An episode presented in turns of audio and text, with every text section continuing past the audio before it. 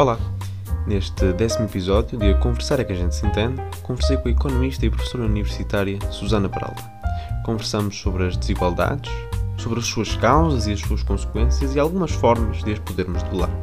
Abordamos os problemas do ensino em Portugal, tanto os problemas associados à pandemia como os problemas inerentes ao nosso modelo de ensino.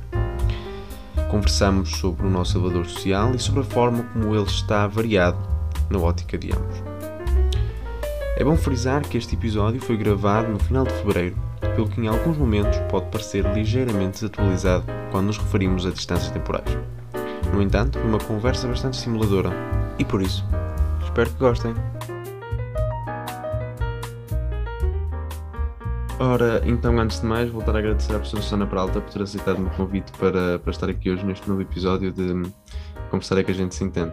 Uh, como, como mote inicial desta, desta conversa, gostava de começar por falar sobre hum, as desigualdades, que têm bastantes causas, têm bastantes consequências, bastantes possíveis soluções para ser resolvidas, e é um problema que nos últimos, nos últimos, nos últimos tempos tem voltado a ganhar nova preponderância. No entanto, há, há uma, há um conjunto de pessoas, normalmente mais associado ao, ao liberalismo que eh, diz que o problema em si não é a desigualdade, mas sim a pobreza, como o maior problema uh, deste, deste género. Mas há uma perpetua... as desigualdades fazem com que haja uma perpetuação das elites e do núcleo de beneficiados a partir de um certo nível de desigualdade. Portugal sempre foi um país bastante desigual então, o que, eu, o, que eu, o que eu lhe pergunto é o que acha sobre esta dicotomia desigualdade-pobreza, é assim que se pode dizer. Toda, tudo, tudo que são dicotomias em geral são muito simplistas, mas o que acha sobre isto e, e, e, e enquanto este, este limite de desigualdade, gostava de lhe perguntar se acha que Portugal já atingiu este limite em que estamos a, a ver, em que está, em que se está a resistir a uma perpetuação das nossas elites. E são muitas perguntas numa só, isso é bastante, é bastante para uma pessoa. Ora bem, deixa-me começar se calhar. Em primeiro lugar, eu não acho, eu não há, eu não há uma dicotomia entre pobreza e desigualdade, são dois fenómenos diferentes. A pobreza tem uma forma de nós entendermos a pobreza, que é a pobreza na sua dimensão absoluta, que é, enfim, razoavelmente desligada da desigualdade, depois se quiseres podemos elaborar um bocadinho sobre isso, mas de facto tem que ver com a capacidade que as pessoas têm de terem uh, meios financeiros para adquirirem um cabaz de, bens básicos para se poderem alimentar, para poderem viver com teto, para poderem andar vestidas, para poderem ter acesso a cuidados de saúde. Isso é o conceito de pobreza uh, absoluto. E depois há o, que é aquele que é usado, por exemplo, nos Estados Unidos para a medição oficial de pobreza, para as estatísticas oficiais, depois, enfim, há, há, várias linhas de pobreza nos Estados Unidos, por exemplo, para usar, para se medir a pobreza. Há a chamada medida de pobreza suplementar, uh, e há a linha oficial, mas enfim, que também é oficial, porque a linha de pobreza suplementar, na verdade, também é calculada pelas autoridades, uh, mas tem em conta outras, outras dimensões. Um, e na Europa nós usamos um conceito de pobreza que é a pobreza relativa, que na verdade um, olha para define como linha de pobreza, o que é que é uma, uma linha de pobreza ou limiar de pobreza? É o limite de rendimento abaixo do qual se diz que uma pessoa é pobre, e realmente na Europa nós temos este conceito de pobreza que é os tais uh, abaixo, a pessoa é pobre se estiver abaixo de 60% do rendimento uh, mediano equivalente. Equivalente é um conceito estatístico que corrige para a dimensão do agregado familiar e um, e portanto, e portanto aí, e portanto quando nós estamos a falar de uma pessoa que é pobre quando tem menos do que 60% do rendimento mediano, esta, esta medida de pobreza está intimamente ligada à desigualdade, não é? Porque, porque dependendo da distribuição do rendimento, nós, a mediana vai mudar e com ela vai mudar a, a definição de pobreza, enquanto que na tal dimensão absoluta, uh, no fundo aquilo é o custo daquele cabaz de bens essencial e, portanto, é, é, uma, é uma medida que é imune à distribuição do rendimento. Portanto, isso quer dizer que isto para dizer o quê? Que os dois conceitos estão longe de ser dicotómicos, até porque hum, há um conceito ligados. de pobreza que é, que, é, que, é, que usa uma medida uh, a partir da mediana do rendimento e, portanto, é obviamente intimamente ligada à distribuição do rendimento, não é? Um, agora, uh, pronto, isto era a, primeira, a tua primeira pergunta. Uh, A segunda, acho eu, uh, portanto, como, como é, pá, portanto, eu tenho muita dificuldade em ver as duas coisas como, como dissemelhantes, porque na verdade este conceito de pobreza relativa, uh, nenhum conceito é melhor que o outro, não é? São duas formas diferentes de abordar o problema, e o conceito de pobreza relativa encerra em si mesmo uma ideia de que a pessoa é pobre quando não atinge um determinado patamar de nível de vida que é relacionado com aquilo que é o nível de vida normal, daí o conceito do rendimento mediano, embora haja várias maneiras de, medir de forma relativa, mas na União Europeia usa-se este. E, portanto, é, é, um bocadinho pensar que, tu é, que a tua pobreza não é apenas a capacidade de tu, lá está, teres uh, uma dieta adequada, uma casa e teres acesso a cuidados de saúde, é também esta incapacidade de fazer parte da sociedade naquela em que te inseres e que, no fundo, uma pessoa ser pobre em Lisboa não é a mesma coisa do que uma pessoa ser pobre uh, no Bangladesh. Pronto, são duas coisas diferentes.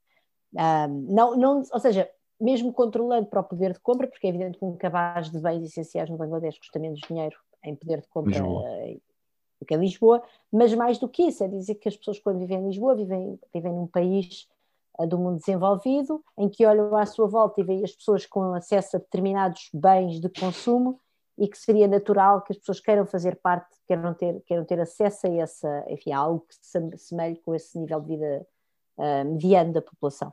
E portanto isto, e, e portanto uh, o que quero dizer é que tu numa sociedade mais desigual, deste ponto de vista do conceito da pobreza relativa, que é uma maneira de olhar para a pobreza, vais sempre ter mais pobreza, porque vais sempre ter pessoas que podem querer almejar um nível de vida uh, que seja ao nível de vida, enfim, mediano, que, que isso, da, da, da, da, sociedade em que tu vives, e que de facto não conseguem para a sociedade ser muito desigual, enquanto numa sociedade mais igual, a partir das pessoas estão mais perto umas das outras. E, e portanto, neste, neste conceito da pobreza, da pobreza relativa, que é uma pobreza que tem muito a ver, que tem muito a ver com a sociedade em que tu vives, com a maneira como as pessoas vivem, com o tipo de, de bens, bens e serviços a que têm acesso, a desigualdade é sempre geradora de pobreza. E isso não é, não é um fenómeno meramente estatístico, não é? É realmente um fenómeno de uma sensação de pertença ou de uma sensação de, de, de partilhar de um certo nível de vida comum naquela sociedade e, portanto, que as pessoas se sintam excluídas desse nível de vida e por isso mesmo sejam pobres.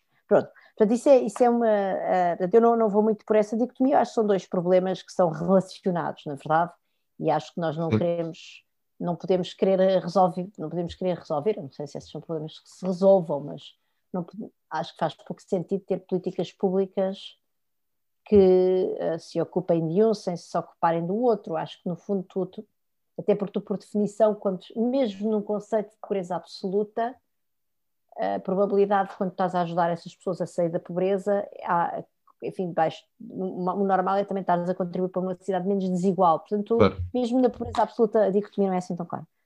Pronto, uh, relativamente à questão de saber se se perpetua, eu acho que qualquer. Uh, bem, a resposta é sim. Ou seja, apesar de nós não termos, infelizmente, estudos de transmissão intergeracional de riqueza ou de, de, pobreza uh, a nível de Portugal, porque de facto temos poucas, não, não temos, neste momento nos Estados Unidos já tens as bases de dados uh, ligadas, gera, portanto, e também nos países nórdicos, já há países onde é possível fazer essa investigação, em que tu consegues realmente ligar os rendimentos de uma pessoa aos rendimentos da família de origem dessa pessoa, do pai e da mãe, ou, enfim, ou, ou das, das, mães e dos pais, não depende do, da organização familiar que estiver em causa, mas consegues ligar realmente ao rendimento e muitas vezes ao bairro onde a pessoa viveu quando era pequena e, portanto, consegues ter umas ideias, consegues quantificar muito mais este fenómeno da transmissão intergeracional. Em Portugal, infelizmente, não temos bases de dados que nos permitam estudar isso. Agora, daquilo que nós sabemos uh, da evidência dos outros países, uh, com o nível de desigualdade em Portugal, é quase impossível que essa pobreza não, qualquer, enfim, que o rendimento não seja, não tenha um mecanismo, o rendimento é riqueza. Diz, desculpa. A influência, que não, não tem influência na, no. Não tem influência, é quase impossível. Depois nós também temos, e temos, e temos valores como, por exemplo, quando aqui há três semanas com, a, a, com o Pedro Freitas, a Mariana Esteves, o Bruno Carvalho, o Miguel Herdado, nós fizemos aquele retrato das condições de vida das crianças em Portugal, fomos buscar os valores das, dos exames nacionais, por exemplo, do, e provas de afeição ou exames nacionais, dependendo do ano, mas do quarto ano, do sexto ano, do nono ano, e vês perfeitamente a diferença nas notas entre as crianças que têm meios com ensino superior ou meios que não têm ensino superior, entre as crianças que são beneficiárias da ação social escolar e as que não são. E, portanto, isso já é um indício, por exemplo, da transmissão intergeracional Uh, porque obviamente as, nós, um dos indicadores mais importantes depois da de, capacidade de gerar rendimento é a escolaridade. Ora, se estas crianças partem coxas para a própria escolaridade logo desde o ensino básico, e portanto é evidente que, que, que, no, que nosso. Depois nós temos, por exemplo, um acesso ao ensino superior também muito elitista. Aliás, já mais uma vez há um estudo sobre isso, da Fundação EduLog, que mostra Uh, nós nunca conseguimos muito ver isto pelo rendimento dos pais e das mães, porque não conseguimos ligar as bases de dados, não é? Em Portugal. Mas sabemos que, por exemplo, era um estudo do Pedro Teixeira para a Fundação Edulog, uh, Pedro Teixeira e equipa, que olhava para a percentagem de beneficiários de bolsa uh, na, na, na, licenciatura em enfermagem e em medicina. Uh, na licenciatura em Direito e em solicitadoria, é assim que se diz. E vias que era a inversa, ou seja, que havia muito mais bolseiros em enfermagem do que em medicina. Um, e também para a mesma coisa, olhando para o nível de educação dos pais, e portanto tu vês claramente que os cursos, vamos dizer, enfim, as licenciaturas mais com mais procura, e enfim, quando, acho que é mais ou menos vamos, vamos aceitar, vamos tomar por dado que um médico em média ganha mais do que um enfermeiro e que um advogado ganha mais que o solicitador, uh, existe de facto seleção social no acesso a este tipo de, de, de, mecanismos de promoção social e, portanto, é evidente que a nossa desigualdade é ela própria geradora de desigualdade. Sim, falou aí da questão da falta de bases de dados, eu diria que isso é um, é um problema estrutural do nosso país, há sempre uma falta de, de quase transparência em muitos casos e de ligação de dados, poderia ajudar a contribuir para, para se diminuir alguns problemas, mas é sempre, é, é, é sempre difícil. E falou da, da, questão da educação, que era uma coisa que eu gostava de falar já, já mais à frente, mas antes disso, uma das formas de diminuir a desigualdade é através da redistribuição de, de rendimentos. Podemos fazer a, a, a divisão de rendimentos entre trabalho e capital e perguntar qual dos dois, se há estudos que provam qual dos dois é que perpetua mais a desigualdade. Eu presumo que seja o capital, porque é o que passa de pai para filho mais facilmente do que os, do que os rendimentos do, do trabalho, mas, mas quais deles é que, é, que, é que fazem eh, ou é que perpetuam esta, esta desigualdade entre pais e filhos e netos, etc. Sim, há, há a famosa tese do Piketty do capital no século XXI, não é? Que é que, que como nós estamos neste momento com uh, as taxas de que a taxa de retorno do capital é tal que, que de facto a, as heranças são um dos mecanismos mais poderosos da tal transmissão intergeracional de, de, desigualdade e, portanto, no fundo, o capital está a crescer de uma forma que, que torna. Tens, tens grandes proprietários uh, e há uma espécie de uma dinâmica que, que é autoalimentada nisso. Uh, e que, e que realmente o que nós temos é uma enorme. E há outras coisas, pronto, é, enfim, isso é, isso é o famoso a tese do Piketty do capital no século XXI, mas uh, nós sabemos que, por exemplo, a, a, riqueza é muito mais desigualmente distribuída do que o rendimento. Um, a riqueza enquanto estoque de capital, não é? A sim, propriedade sim. das pessoas pode ser riqueza financeira, riqueza também, a riqueza também uh, de, de física, de imobiliária. Um, o, o, mesmo em Portugal, com os dados de inquérito que nós temos e com a, para, para, caracterizar a distribuição de riqueza, também vemos que ela está muitíssimo mais desigualmente distribuída do que o rendimento. Isso é um dado mais ou menos, uh, vamos dizer que é comum a todos os países para o qual temos dados e, portanto, é evidente que esse é o principal mecanismo de, de é o principal mecanismo de desigualdade, ou seja, é, há muito mais desigualdade na distribuição da riqueza do que no rendimento. E a riqueza passa-se de uma geração para a outra e, e, tem, e, essa, e esse mecanismo das, das heranças tem sido um mecanismo gerador de desigualdade uh, no pós-guerra que tem vindo a ser cada vez mais predominante e, portanto, parece-me evidente que é, vem mais do estoque do que do fluxo, não é? Porque a riqueza é um estoque e o rendimento é um fluxo. Sim, eh, em Portugal o único imposto sobre o capital será o IMI, provavelmente. Eh, mas quando... Sobre, quando sobre a propriedade. Sim, Nós sim, temos sim. impostos sobre o sim, rendimento sim, de capital, sim, é? sim, sim, tem razão, sim. Eh, mas uh, quando se tenta, ou seja, a redistribuição de rendimentos tem o objetivo de aumentar a justiça social. Mas quando se aumentam os impostos, a questão também pode ser colocada ao inverso: será que é justo uh, aumentar, aumentar os impostos? O que eu pergunto é: é justo uma família de rendimentos médios, baixos, consegue comprar uma casa e ter que pagar IMI sobre essa, caixa, sobre essa casa? Ou seja, qual é que deve ser o nível de, de, de, de isenção sobre, sobre, sobre, por exemplo, o património imobiliário? Isso é uma pergunta muito interessante, para a qual eu não tenho resposta, é se é preciso estudar, ou seja, na verdade eu não tenho resposta por duas razões. A primeira razão é que nós ainda não conseguimos verdadeiramente caracterizar a uh, maior ou menor progressividade do IMI em Portugal, porque, mais uma vez, ainda não conseguimos, ainda não, te, não temos acesso a essa, essa informação, porque no fundo o que nós precisávamos era conseguir ligar a, a carga fiscal em CDMI com o rendimento das pessoas e portanto nós não sabemos isso, nem, nós não sabemos, ninguém sabe, número um.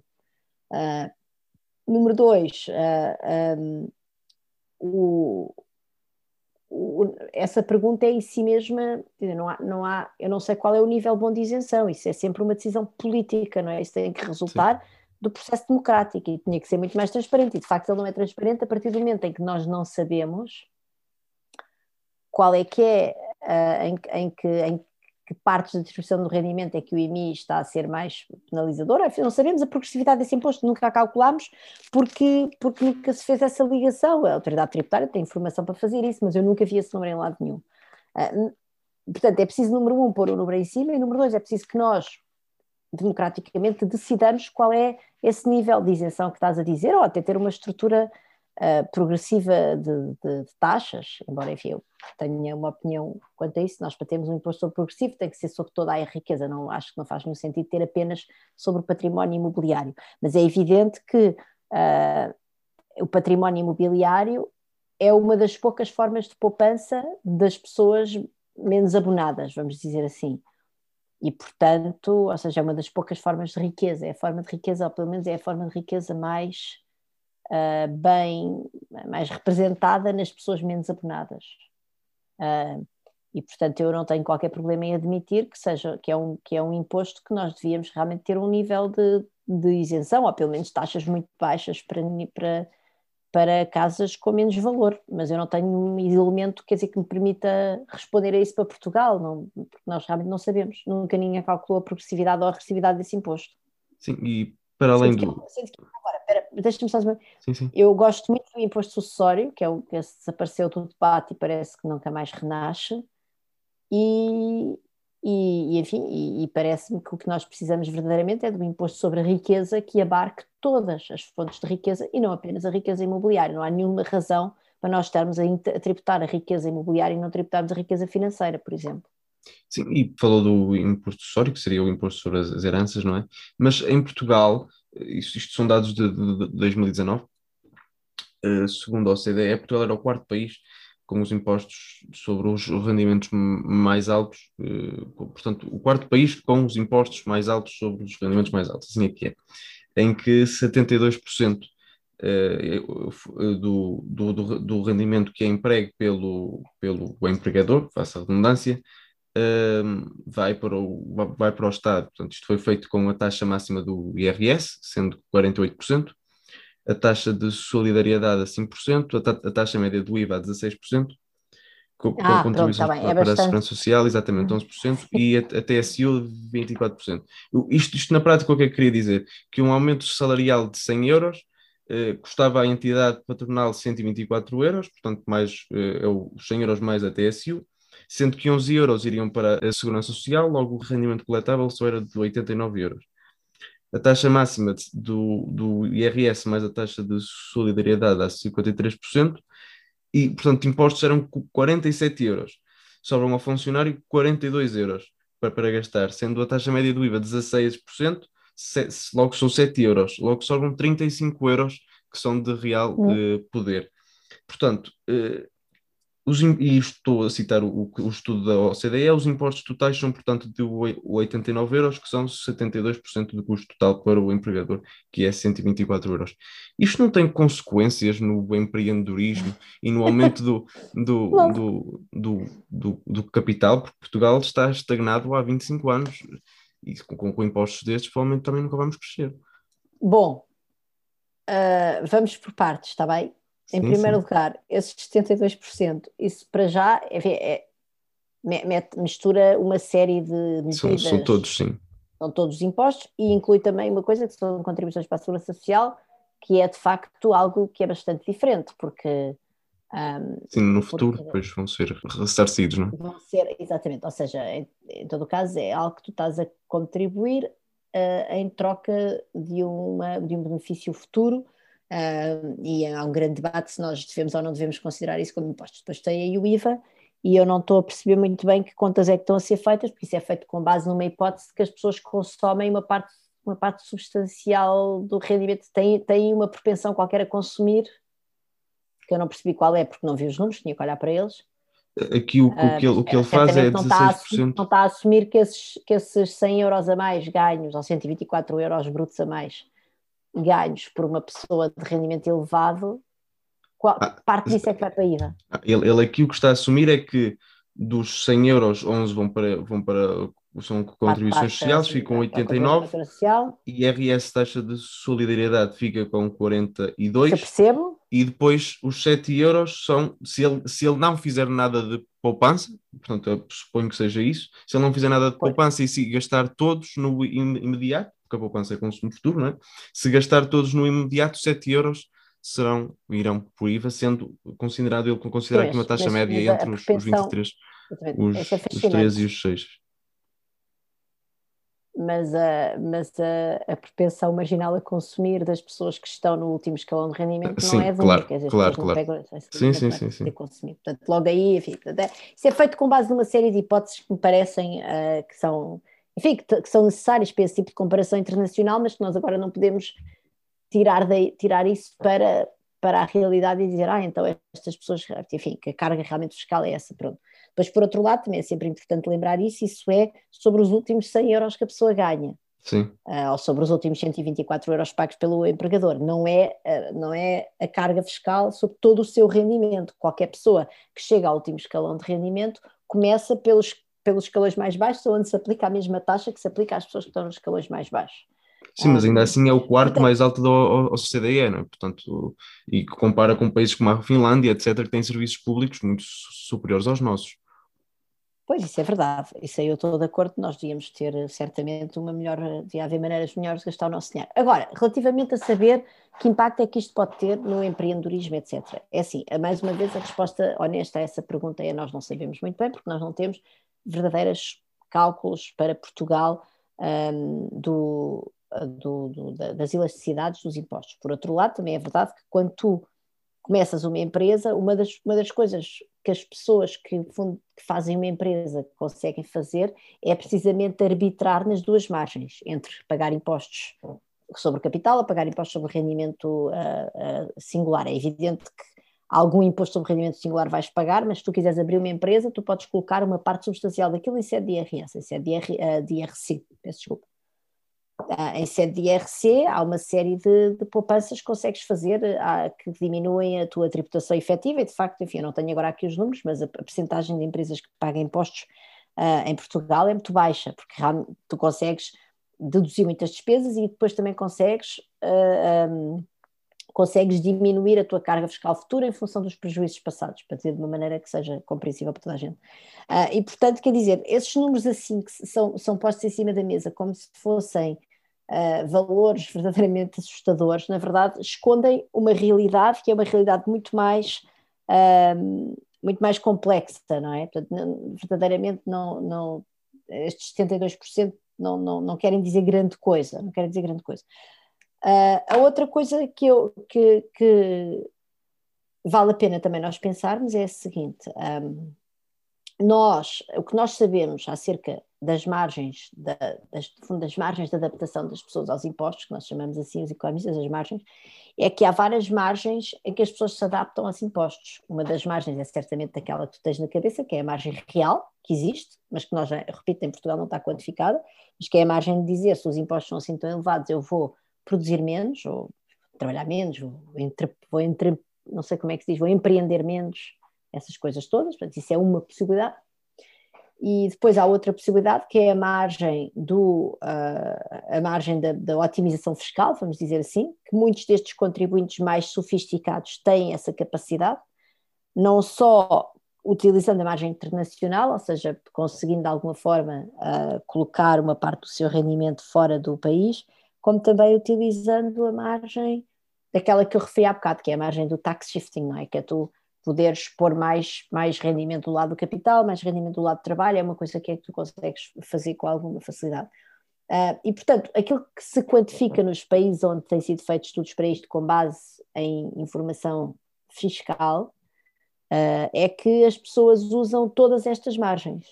Um, e, e, a margem real, que é aquela margem, lá está, de diminuir o, o investimento ou diminuir essas coisas todas, não é necessariamente a margem que as pessoas mais usam as outras margens de não variar a atividade, mas realmente de, de tentar minimizar a carga fiscal através de estratégias que não têm de ser ilícitas de maneira nenhuma, atenção, também podem ser, mas não têm de ser. Uh, é, são margens que são bastante, bastante, um, bastante utilizadas pelas empresas e pelos indivíduos mais sofisticados, aqueles que podem, não certamente pelas pessoas que vivem apenas dos rendimentos do trabalho.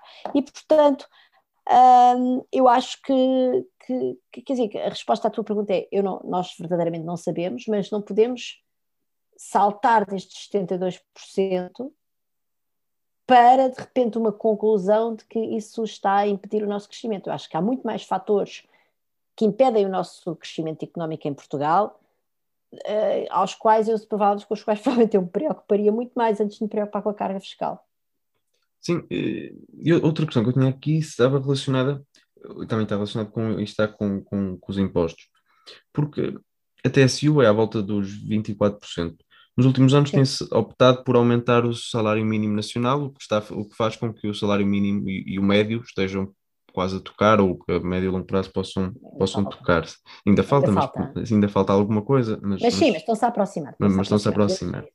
Estão Outra estratégia não poderia ser a diminuição da TSU, que faria com que os, os, os, os empregadores tivessem mais disponibilidade para pagar salários mais altos aos, aos seus trabalhadores? Fascinante. Sim. Uh, uma das coisas que, que, nós sabemos acerca, lá está, da tal elasticidade, como é que a oferta de trabalho uh, responde ao. Um, como a oferta de trabalho responde aos impostos, é que uh, naquilo que é uma ideia que nós se calhar podemos ter na cabeça, que é pensar, boas as pessoas vão trabalhar mais ou trabalhar menos, essa margem é muito pouco, tem uma magnitude muito baixa e a, e a, e a razão é que realmente, quer dizer, o mercado de trabalho é um mercado muito, é um mercado é muito, enfim, com, com, funciona de determinadas maneiras, não é? Portanto, a pessoa tem, tem um emprego, quer dizer, não são todos os empregos que permitem às pessoas trabalhar mais não sei quantas horas, ou ah, agora os impostos aumentaram, vou diminuir três horas por semana. Quer dizer, a maior parte das pessoas não tem esse tipo de flexibilidade para ajustar na sua oferta de trabalho desta maneira que nós, se calhar, em economia gostávamos para bater certo com os nossos modelos, que era assim, uma coisa assim contínua, bonitinha, e isso não existe. Uh, portanto, a maior margem, na verdade, de elasticidade de resposta da oferta de trabalho aos impostos, uh, mais uma vez, isto é tudo sempre baseado em estudos de outros países, que nós em Portugal nunca fizemos esses estudos, é a margem daquilo que nós chamamos a margem da participação, que é essas pessoas decidem trabalhar, ou enfim, ou trabalham ou não trabalham. Não é? Se as pessoas arranjam emprego ou não arranjam emprego. E é por isso que, uh, é, como essa é a margem onde está a maior elasticidade, é aí que tu devias fazer uh, diminuir a carga fiscal na, marginal, o imposto marginal, e certamente, provavelmente, até ter impostos marginais negativos, ou seja, ter subsídios sim. para as pessoas trabalharem. E, portanto, a tua resposta à tua pergunta é, obviamente, que sim. Se isso, se isso na, minha, na minha opinião, mais uma vez, vale tudo sempre o que vale, são sempre decisões normativas que têm de passar pelo processo democrático, mas, mas se há coisa que faz sentido é essa, e como é que tu podes fazer isso? Uma das maneiras é diminuir a TSU para esses salários mais baixos apenas, e a outra é, é, é, diretamente dar dinheiro às pessoas por cima do ordenado. é? dizer às pessoas que, dão, que recebem mais 10%, que o Estado oferece mais 10% do que o ordenado que as pessoas têm. Porque Sim. é realmente uma maneira de incentivar a participação no mercado de trabalho, que é onde nós sabemos que está a principal margem de, uh, pronto, esta margem de elasticidade, como eu lhe digo, que é da reação dos impostos ao à, à oferta de trabalho.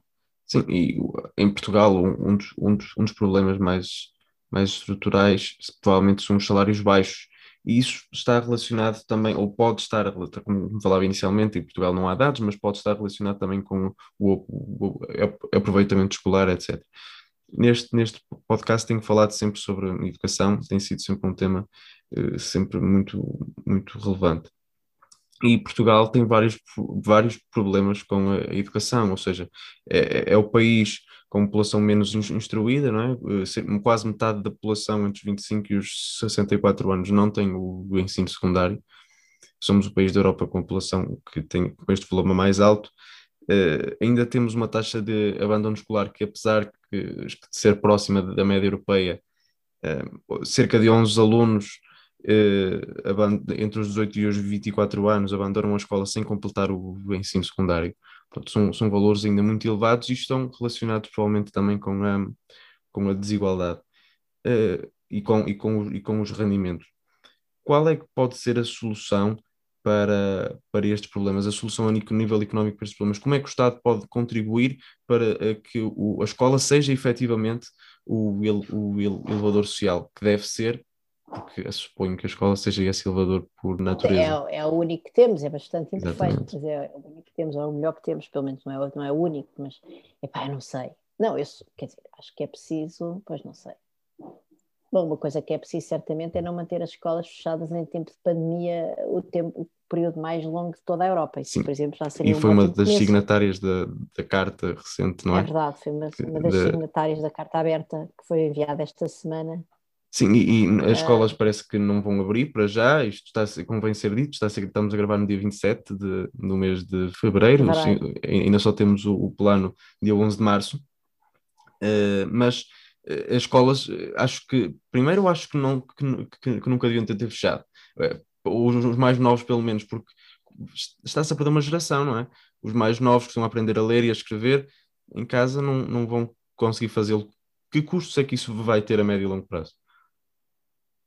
Um, não, é, quer dizer, está, tudo, está, está, tem havido alertas de todo o lado, uh, não, tem havido, a OCDE já meteu contas em cima disso, nós temos estudos passados do, do de, há estudos existentes antes deste momento da pandemia em que de repente andamos a fechar escolas em todo o mundo uh, que tem, que são aquela história do, do, das, do custo das férias escolares em que nós percebemos que as crianças perdem competência uh, durante o período de férias escolares, especialmente as crianças mais desfavorecidas, porque são crianças que não têm, enfim, em casa um ambiente suficientemente estimulante uh, a vários níveis, e isso obviamente não é de maneira nenhuma culpa dos pais, é culpa das circunstâncias. Uh, dos pais e das mães.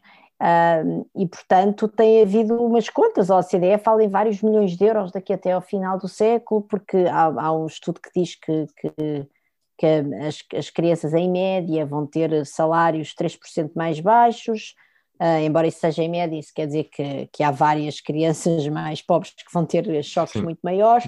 Nós também sabemos que isto já está, enfim, tem, tem consequências na saúde mental das crianças, na, na própria formação dos seus, das suas competências não cognitivas, que são aquelas que elas criam na relação com o outro e que, e que estão também a ficar para trás, e que isso tudo são coisas muito complicadas de recuperar porque, uh, porque, a, porque a educação, não é?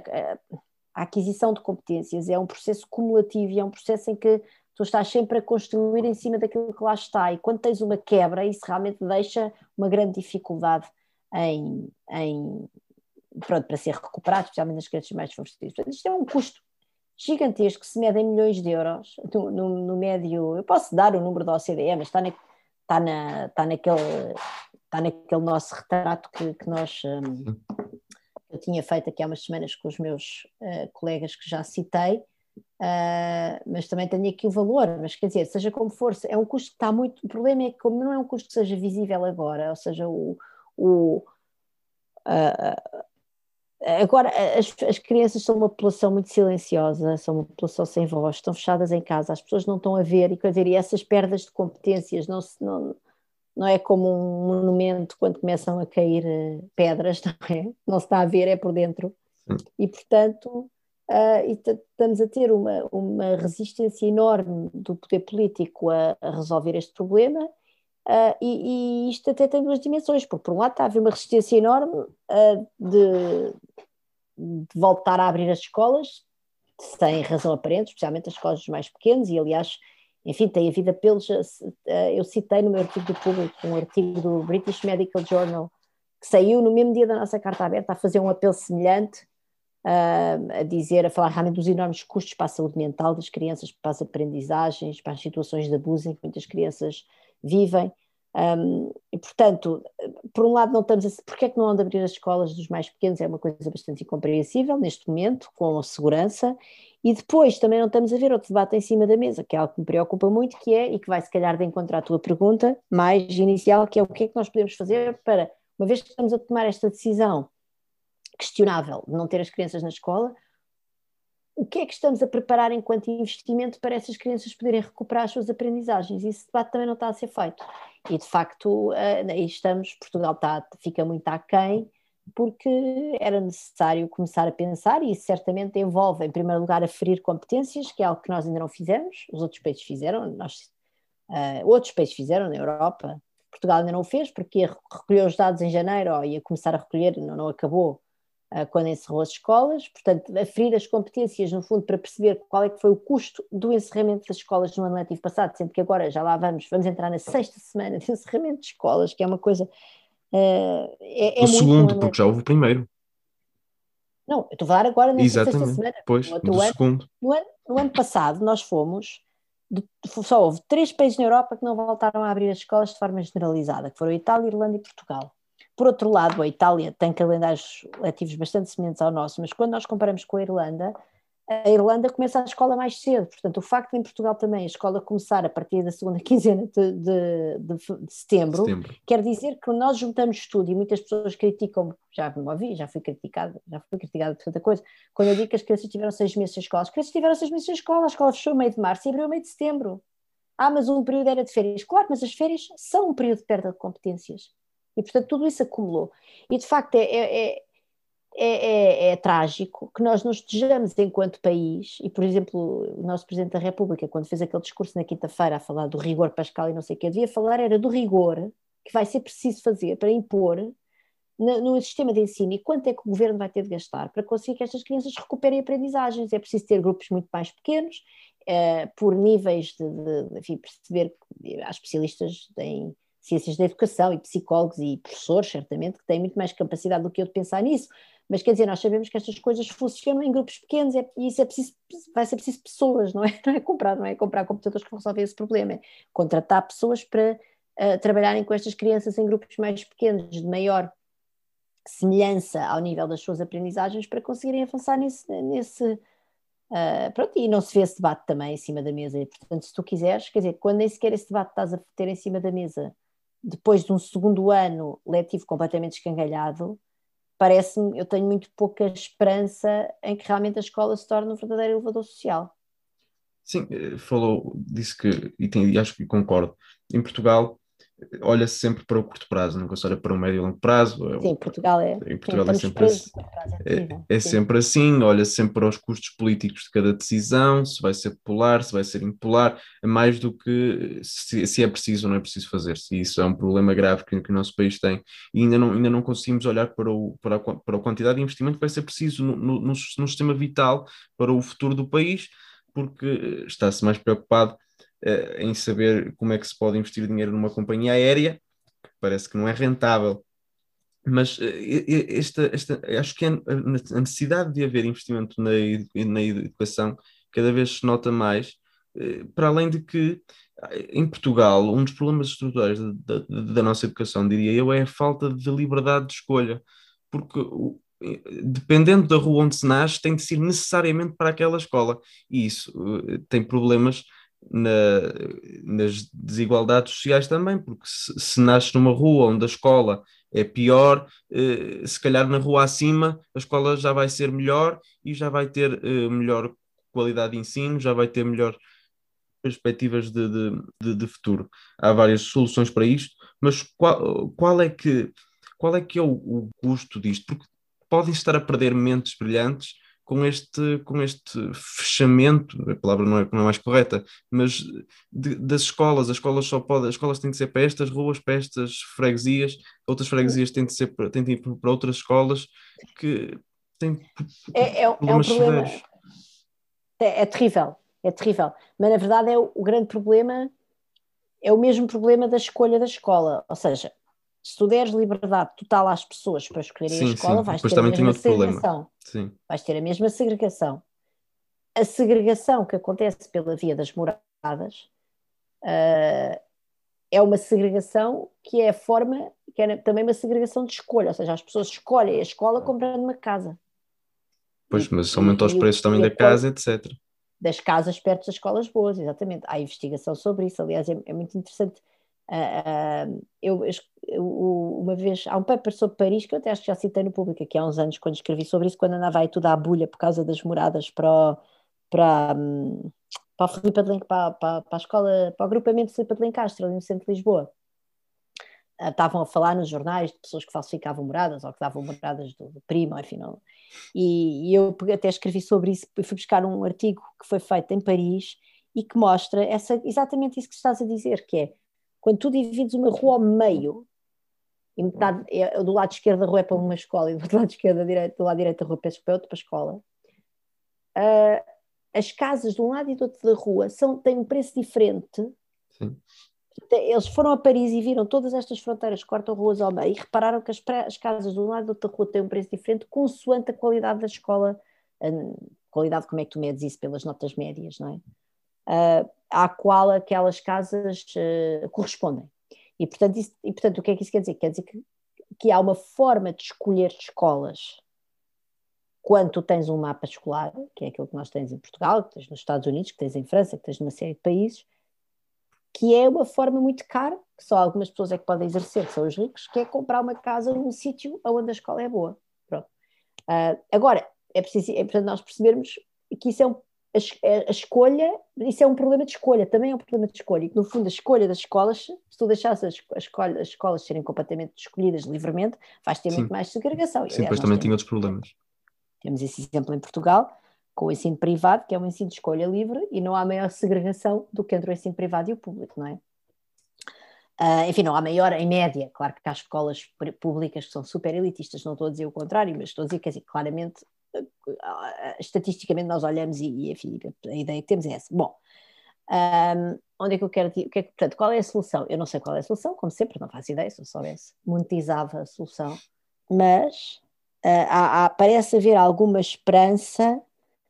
Na, bom, há, há uma solução já agora que é, que é se tu resolves o problema montante, não é? Que é lá está, ter uma sociedade menos desigual, ter famílias com mais educação, ter famílias com acesso todas elas a um nível de rendimento mais confortável. Tudo. Isso é uma maneira de resolver o problema, porque o que faz uma escola má uh, tem muito que ver com o ambiente social em que Sim, essa escola claro. se insere, que depois também atrai professores que não são tão bons ou, ou, ou, que não conseguem fazer tão bem o seu trabalho.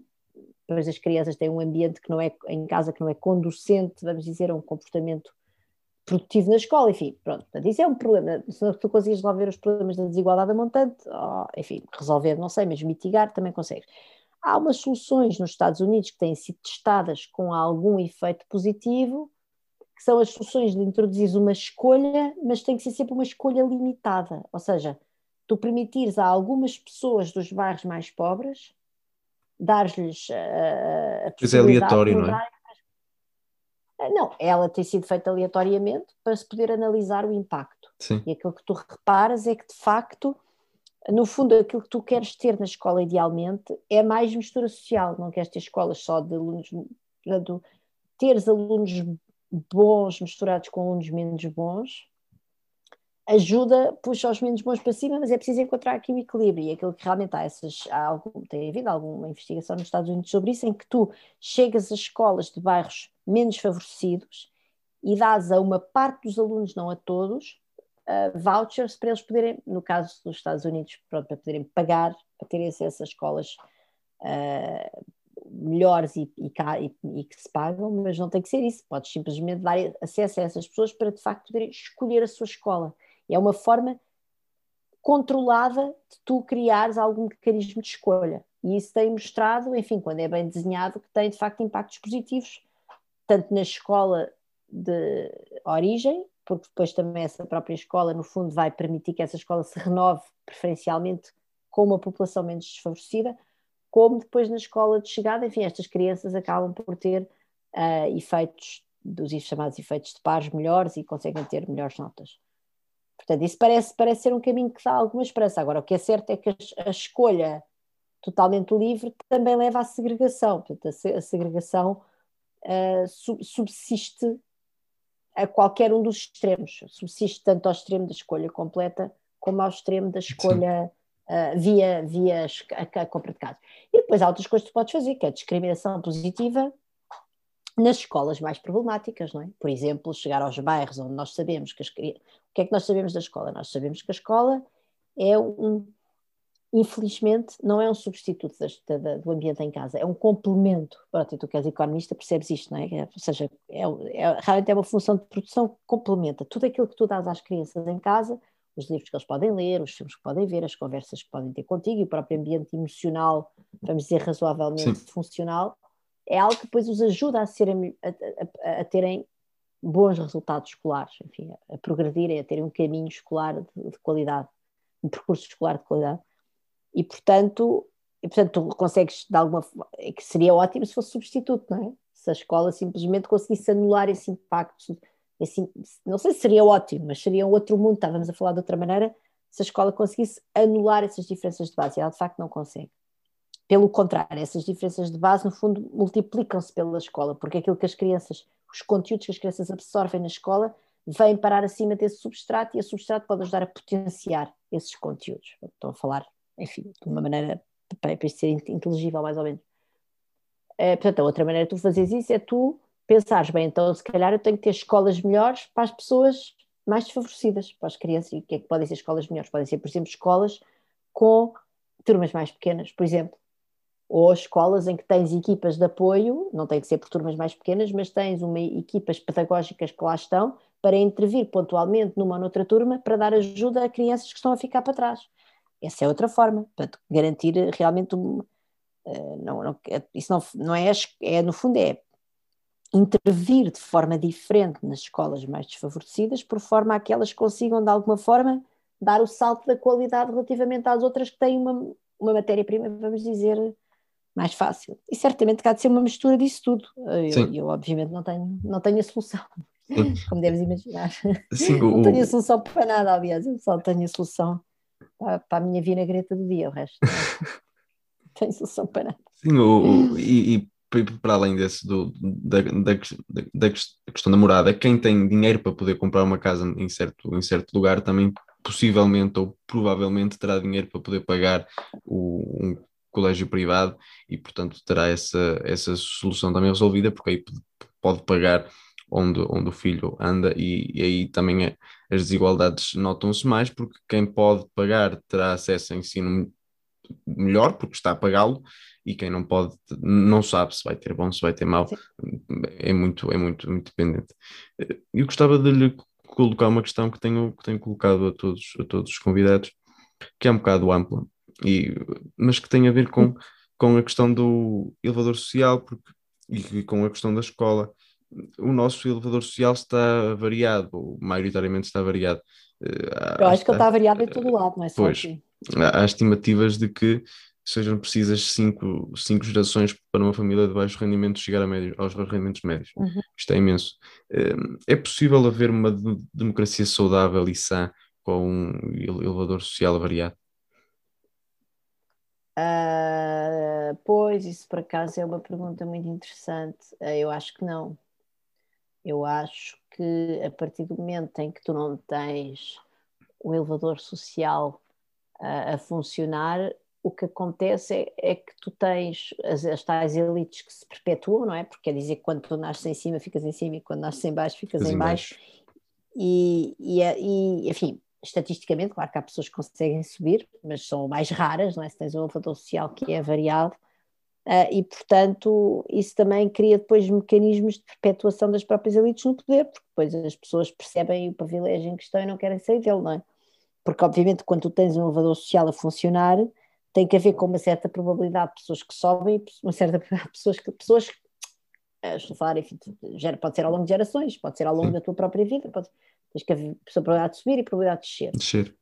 Uh, e, e, ninguém, e ninguém que está em cima quer ter a probabilidade de descer, e portanto, obviamente, se tu tens uma, quanto mais o valor social está variado, mais é a, menor a probabilidade que essas pessoas enfrentam descer e maior a facilidade com que conseguem implementar mecanismos para perpetuar a sua própria, uh, enfim, para perpetuar o seu próprio domínio, vamos dizer assim. E isso, obviamente, para mim é um, é um problema de democracia, porque, porque isso acaba de alguma forma por, ou tem potencial pelo menos, para desvirtuar o poder político em favor da extração de rendas para essas mesmas minorias, não é? essas mesmas minorias que são quem detém, quem está, quem está no andar de cima. Sim. Isso não nos aproxima de uma oligarquia? Aproxima, eu acho que sim. Se bem que eu acho que podes fazer essa pergunta com muito mais propriedade a, a, a cientistas políticos do que a economistas, mas eu acho que sim. Acho que é uma eu acho que há sociedades muito oligárquicas e acho que a sociedade portuguesa é certamente uma sociedade muito oligárquica.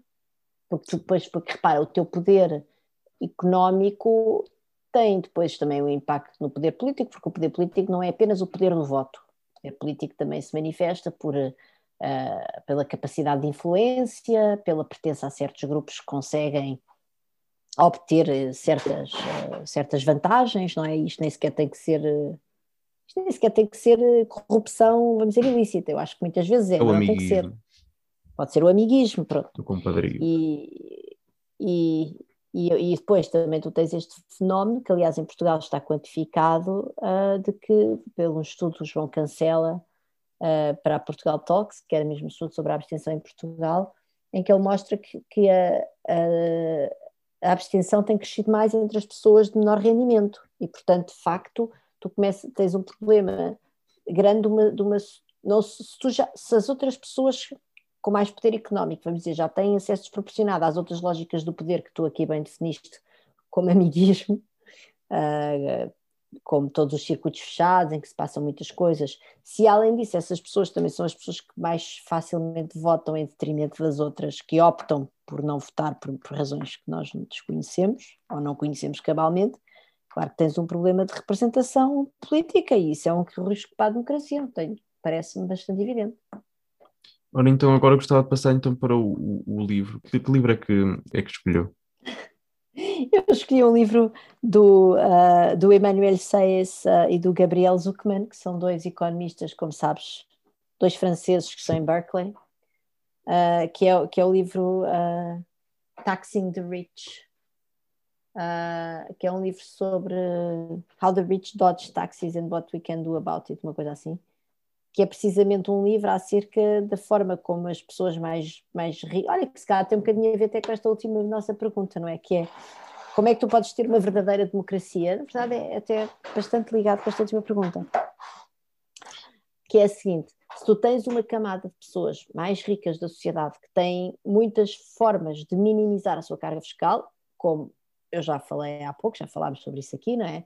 A margem do tax shifting, a margem internacional, um, e também têm formas de influenciar a própria próprio desenho das políticas fiscais por forma a diminuírem a sua carga fiscal, ou seja, essas pessoas são uh, uh, muitas vezes, enfim, isso é mais ou menos conhecido, as, as grandes consultoras fiscais participam muitas vezes em grupos de trabalho dos governos para refletirem na própria política fiscal. E essas consultoras fiscais servem quem? Servem estes consultores, estes uh, contribuintes mais sofisticados, que podem ser empresas ou pessoas, mas as, no fim da linha das empresas estão sempre pessoas. Portanto, essas pessoas são, não são os trabalhadores médios, não é? E, portanto, tu, tu, tens verdadeiramente um sistema de captura da própria máquina tributária a favor destas pessoas, que são as pessoas que precisam estar a pagar mais, em vez de estarem a desenhar máquinas tributárias para arranjarem maneira de pagar menos, não é? E um, E, é, e, e, portanto, o livro é todo é saber como é que, enfim, no fundo, como é que essas máquinas tributárias foram desenhadas a partir dos anos 80, sendo desenhadas cada vez com mais, eh, com mais eh, buracos, é? com mais exceções, que no fundo permitem a essas pessoas diminuir a carga fiscal, e como é que nós podemos pensar numa reforma fiscal que realmente uh, leve essas pessoas a pagar a sua justa parte. E quais é que foram os, os economistas que escolheu para apresentar? isso, é uma, isso é uma pergunta muito difícil. Uh, não, mas pronto, eu sou uma pessoa de economia pública, não é? Ou seja, estudo, enfim, toda, toda a, a, a importância da, de tudo o que é a intervenção do Estado na economia. E de facto, hoje em dia, os autores que eu mais leio são, os, são estes economistas públicos, como por exemplo o Emmanuel Saez e o Zuckman, que já aqui mencionei, o Raj que é de Harvard, que é outro economista público muito conhecido, um, que são pessoas que conseguiram, através desta enorme revolução, e, e outras pessoas com quem eles trabalham, a Stanchev, etc., e são muito também na linha do Piketty, mas que são pessoas que conseguiram com esta revolução da informação, que é uma revolução que te permite olhar para microdados ao nível da família e, portanto, observar comportamentos individuais que são muito distintos. E, por exemplo, eh, foi o, foi o Emmanuel Saez que, que começou por identificar aquilo que eu disse há pouco, que a grande elasticidade eh, na, na, na, na, oferta de trabalho era a elasticidade da participação, ou seja, das pessoas decidirem entraram no mercado de trabalho que é uma elasticidade que se verifica muito nos salários mais baixos, nas pessoas menos qualificadas. Porquê? Porque eles realmente conseguiram ter acesso a essa enorme manancial de dados. O, o, o Rachetti tem os dados fiscais ligados com os dos Estados Unidos e com isso estão a conseguir fazer estudos incríveis acerca não só do da questão fiscal, que é uma questão fundamental de desenho de políticas públicas, não só pela capacidade que tem de gerar rendimento, como pela própria, até como instrumentos de, de incentivos, porque no fundo os impostos são, são instrumentos de incentivos, uh, e também depois todas as questões de mobilidade social ligadas, por exemplo, aos bairros onde as pessoas crescem, às escolas, uh, o Rachet tem imensa investigação sobre isso, portanto são, são são economistas que estão a, a, revolucionar muito a maneira como nós olhamos para as políticas públicas, sendo que, por um lado, isso é super fascinante e, por outro lado, deixa-nos sempre a pensar que nós aqui em Portugal, ou em muitos países da Europa, não temos aquele manancial de dados para fazer trabalho, nem sequer perto, enfim, que se assemelhe em termos de qualidade. então, mais uma vez, lhe agradeço por ter aceitado o meu convite para, para estar aqui hoje e para a semana estarei aqui com mais um convidado e até lá.